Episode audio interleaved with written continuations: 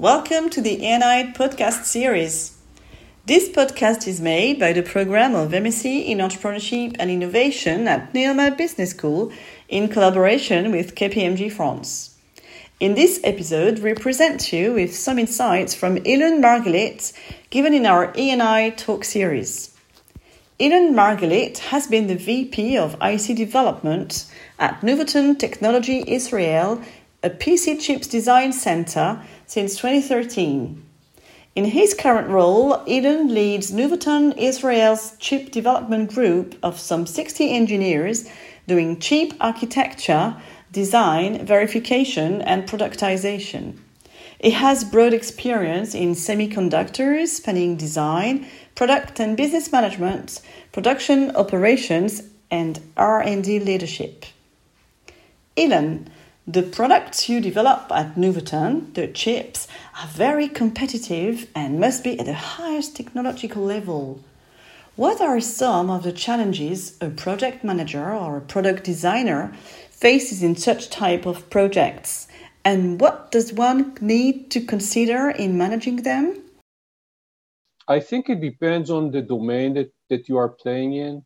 Okay, so like for example, uh, or well let, let, me let me approach this in, in a different way. I think that one very important thing in our domain so you mentioned that those those products have to be very competitive and you know technology needs to be very high. And i think one yeah. of the most important one of the most important thing is to find the you know the, the right i would call it the sweet spot in technology uh, to design and to manufacture your product okay so manufacturing technology, for example, goes, you know, um, uh, has gone has gone down substantially down in, in the positive sense.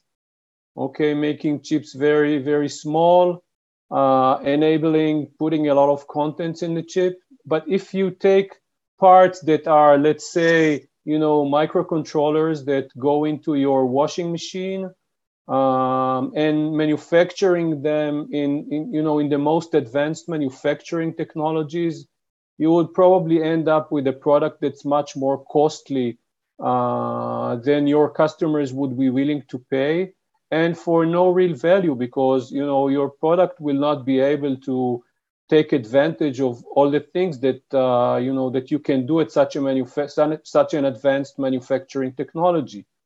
Okay?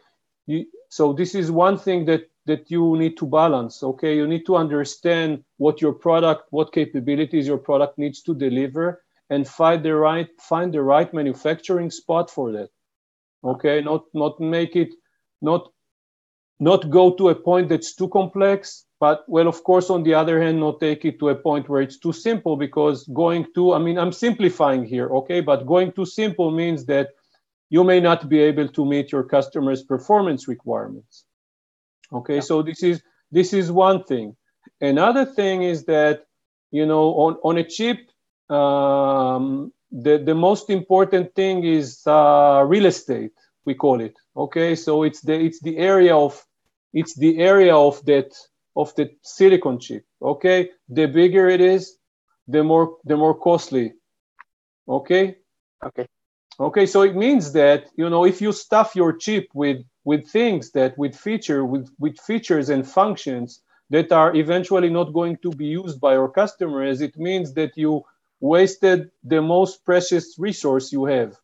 Okay, it means that you again loaded your product with manufacturing costs that are not giving you any return.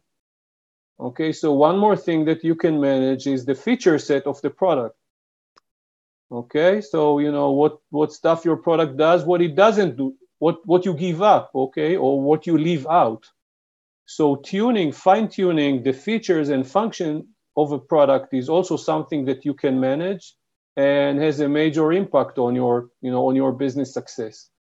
Of course you know you cannot undershoot versus the requirements of your customers because then they won't buy your product okay so you need your to meet your customers expectations but you know you do not want to stuff it with th- things that that are not going to be used because then you know it costs you a lot of money to manufacture and there's no return on that So these are two things. I, I hope I understood your questions, but these are two yeah. dimensions that, that you can manage and you can, you know, trade off. Thank you very much, Ilan, for sharing with us. We are MSc Entrepreneurship and Innovation at NEOMA Business School.